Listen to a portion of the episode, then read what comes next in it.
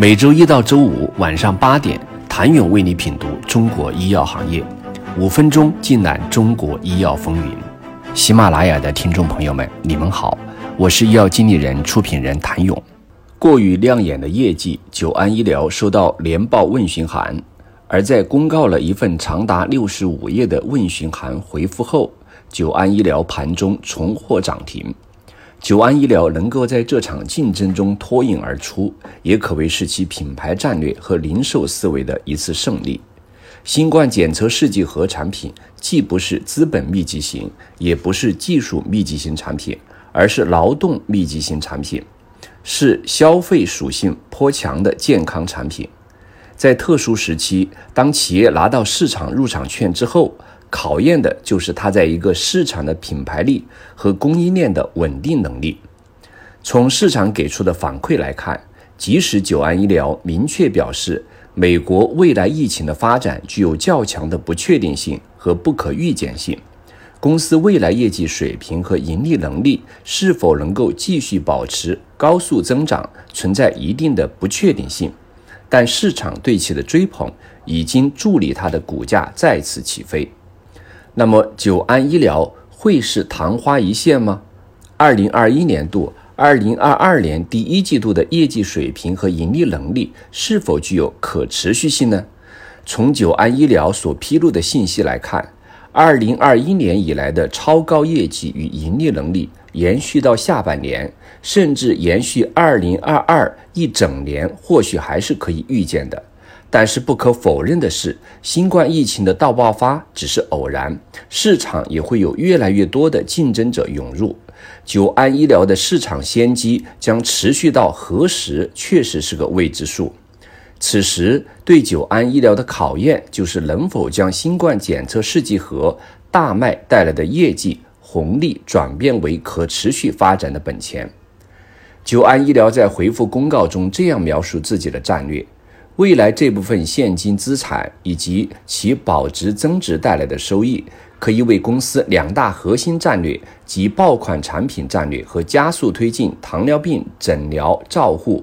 O 加 O 新模式在中国和美国的落地战略加速实施提供有力的资金支持。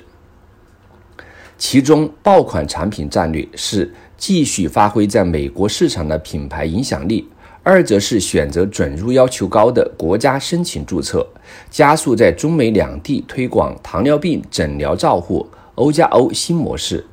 为落地这一模式，还在国内开设共同照护中心。简单来说，九安医疗未来的发展战略主要为两方面：一是继续打造爆款吃疫情红利；二是在中美两地打造糖尿病领域的互联网医疗。前者显然具有极大的不确定性，因为随着新冠疫苗和新冠治疗药物的逐步上市，再加上美国 FDA 对于新冠抗原检测试剂盒的紧急使用授权也在持续进行，也就是说，竞争者会越来越多。美国市场究竟还有多少存量？美国疫情又将会持续多久？都无法预测。而对于后者，久安医疗在回复公告中将风险描述为市场竞争环境变化的风险。此前，久安医疗的2021年年报中披露，其糖尿病诊疗照护 O 加 O 新模式也在中国46个城市、191家医院落地。在美国，医保已经明确了互联网加医疗服务的付费方式。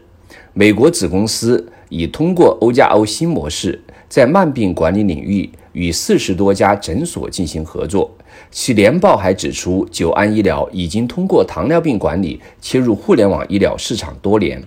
电子血压仪、心电仪等物联网产品也已经深耕糖尿病市场多年，在此期间积累了丰富经验。